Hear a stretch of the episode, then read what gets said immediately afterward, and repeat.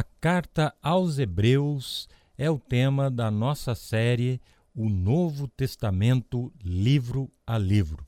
O título aos Hebreus foi dado porque a epístola está repleta de referências à história e à religião hebraicas. Não há em Hebreus nenhuma referência ou orientação aos gentios, os não hebreus, e nenhuma admoestação às práticas pagãs comuns da época.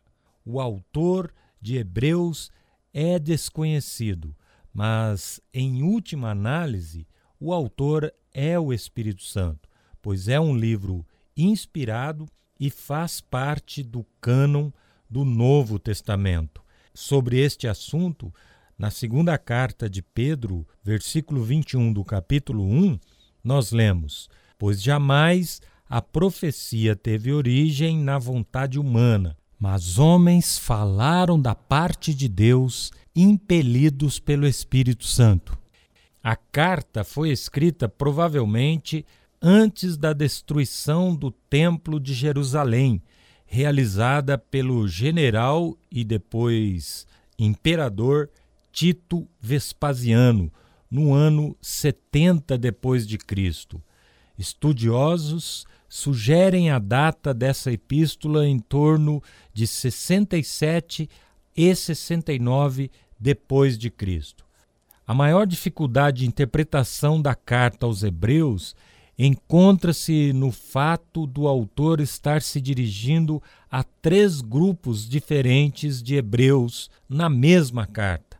Quando lemos esta carta, devemos ter isso em mente, pois para cada grupo distinto há orientações distintas. O primeiro grupo que identificamos no livro é o grupo constituído por hebreus convertidos a Cristo.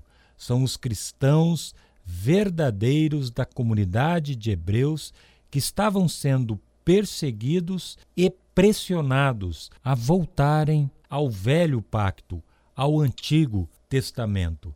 Em Hebreus 4, o autor se refere a eles quando diz: Portanto, visto que temos um grande sumo sacerdote que adentrou os céus, Jesus, o Filho de Deus, apeguemo-nos com toda firmeza à fé que professamos.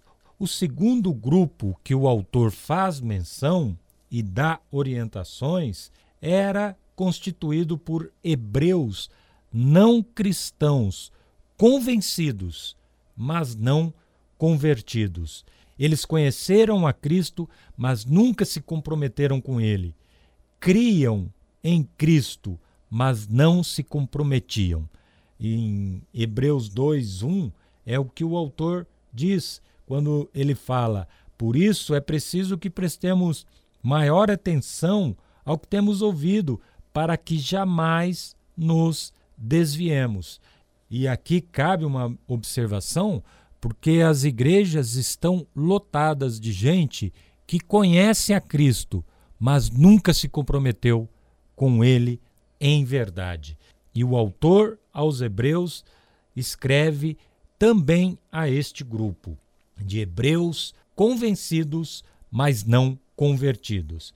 E o terceiro grupo que o autor faz menção na carta aos Hebreus era constituído por hebreus não cristãos e nem mesmo convencidos, hebreus incrédulos em relação a Jesus Cristo.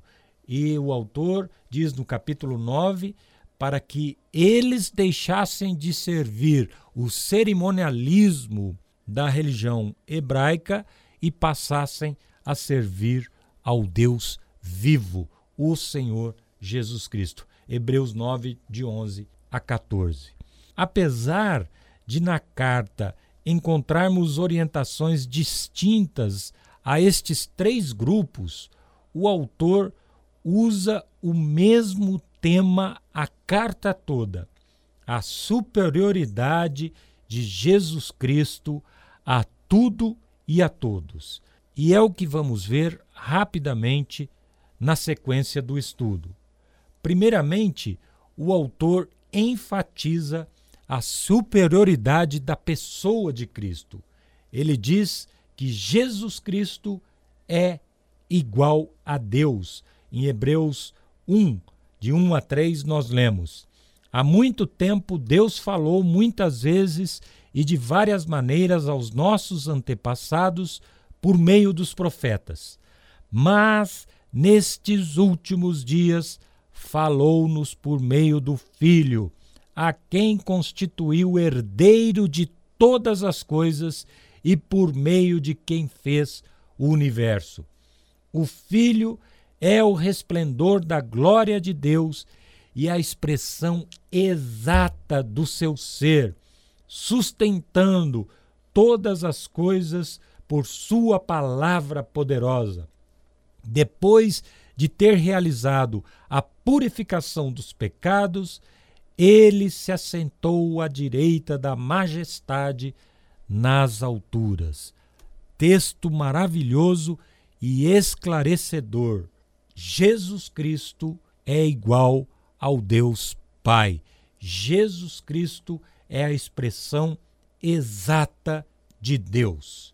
Também o autor fala que Jesus Cristo é superior aos anjos. No capítulo 1, versículos 4 e 5, nós lemos: tornando-se tão superior aos anjos quanto o nome que herdou é superior ao deles.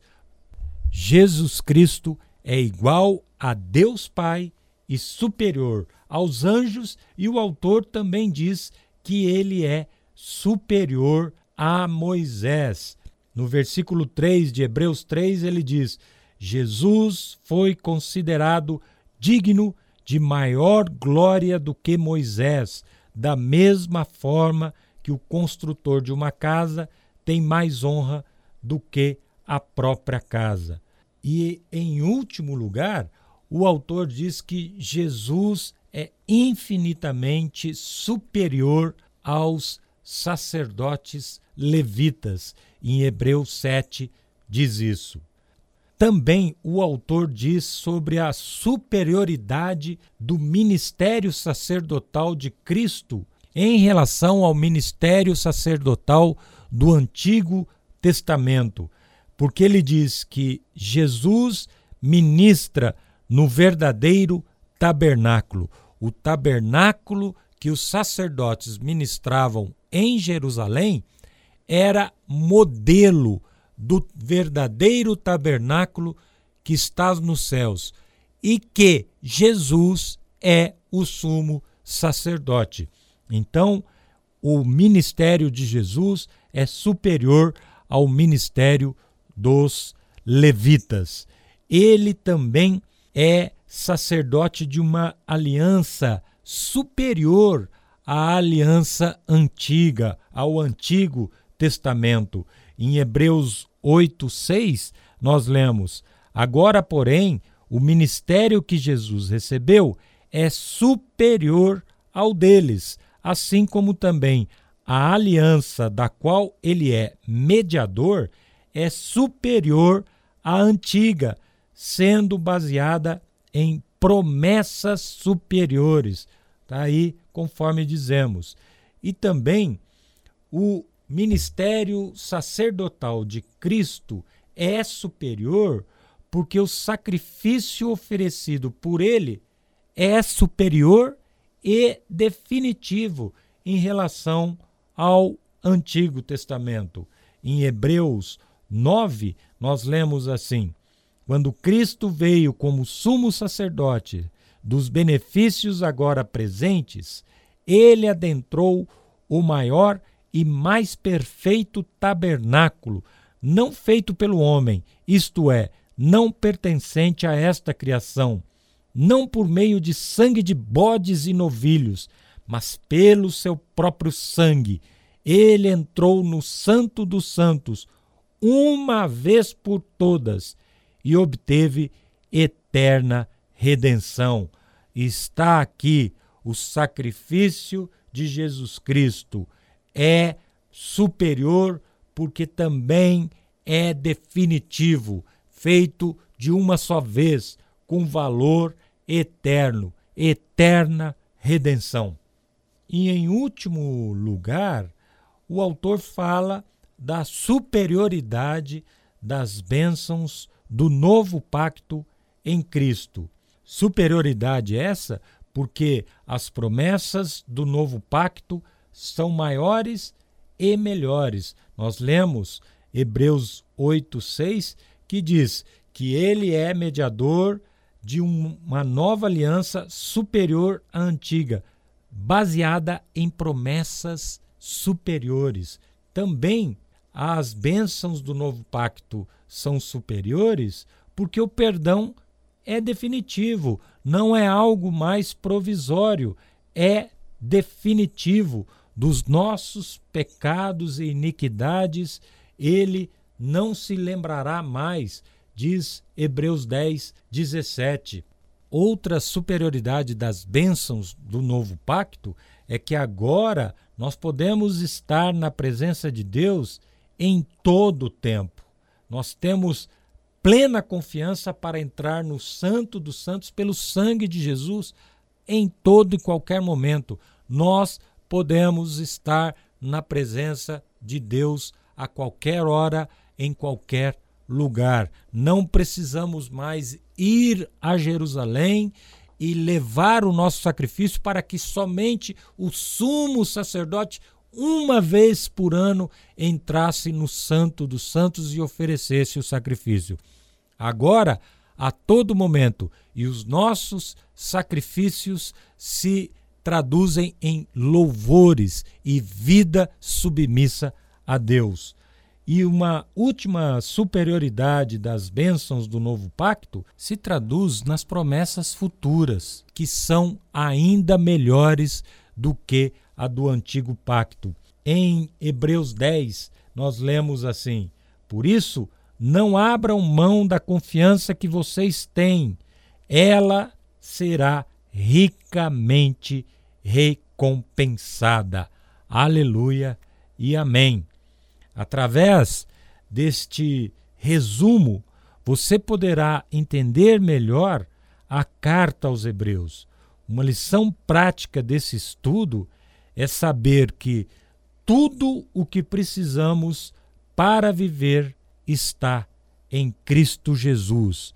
Ele é superior a tudo e a todos. Nele temos a superioridade sobre tudo e todos, pois ele é igual a Deus, é superior aos anjos, superior a Moisés e superior aos sacerdotes levitas. Nele vemos a superioridade do ministério sacerdotal, pois ele ministra no verdadeiro tabernáculo, ele é sacerdote de uma aliança superior e o sacrifício oferecido por ele é superior e definitivo. E também vemos a superioridade das bênçãos do novo pacto em Cristo. As promessas do novo pacto são maiores e melhores. O perdão é definitivo, não mais provisório. Podemos estar na presença de Deus em todo tempo, em todo lugar. Promessa das bênçãos futuras são melhores e maiores. Que o Senhor possa estar dirigindo a sua vida para que você faça um novo pacto com Jesus Cristo e tenha acesso a essas bênçãos e a superioridade de Cristo em relação a tudo e a todos. Que Ele mesmo te abençoe. Amém e amém.